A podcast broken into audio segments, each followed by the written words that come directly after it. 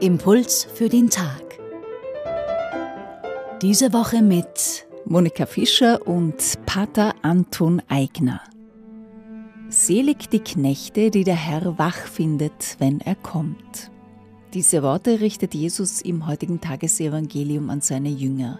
Es geht darum, dass wir nicht einfach so dahin leben sollen, als hätten wir ewig Zeit. Pater Anton Eigner, welche Lebenshaltung beschreibt dieses Wort wach, das wir heute im Evangelium hören? Jesus verwendet hier das Bild von einem herrschaftlichen Betrieb. Der Gutsherr hat Knechte und Mägde, jeder hat seinen Dienst, jede hat ihre Aufgabe. Der Gutsherr selbst ist verreist. Er erwartet, dass der Betrieb gut weiterläuft, auch wenn er selbst nicht da ist und die Arbeit kontrolliert.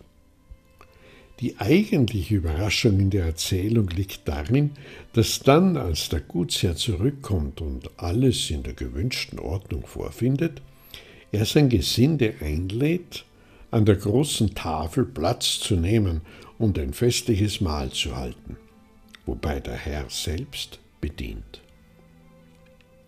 Die Voraussetzung für die Einladung zu diesem wunderbaren Fest ist, so sagt uns das Gleichnis, gar nichts Besonderes.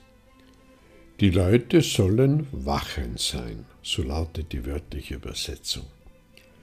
Also nicht wach im Sinn von bewusst leben oder aufmerksam sein, sondern wachend und nicht schlafend. Die Leute sollen ihren Dienst tun, also das tun, was der Herr von ihnen erwartet, beziehungsweise was Gott von mir erwartet. Was aber erwartet Gott von mir? Ja, sicher nichts Außergewöhnliches. Aber ich kann mir die Frage stellen, lebe ich in einer guten Beziehung mit Gott? Oder gibt es etwas, was diese Beziehung stört?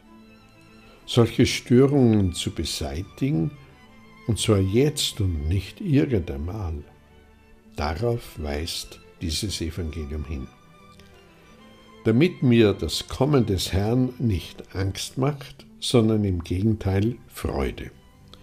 Das große Fest kann beginnen.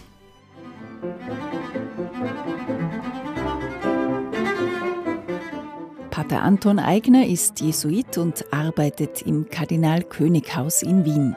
Das heutige Tagesevangelium finden Sie bei Lukas Kapitel 12, 35 bis 38. Die Impulse können Sie auf radioklassik.at nachhören.